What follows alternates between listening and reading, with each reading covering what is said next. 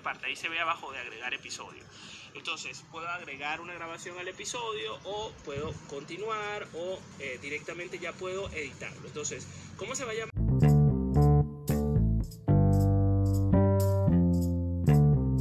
Bueno, esto es un poco para comentarte eh, cómo funciona la herramienta. Puedes eh, colocar, si se trata de una temporada,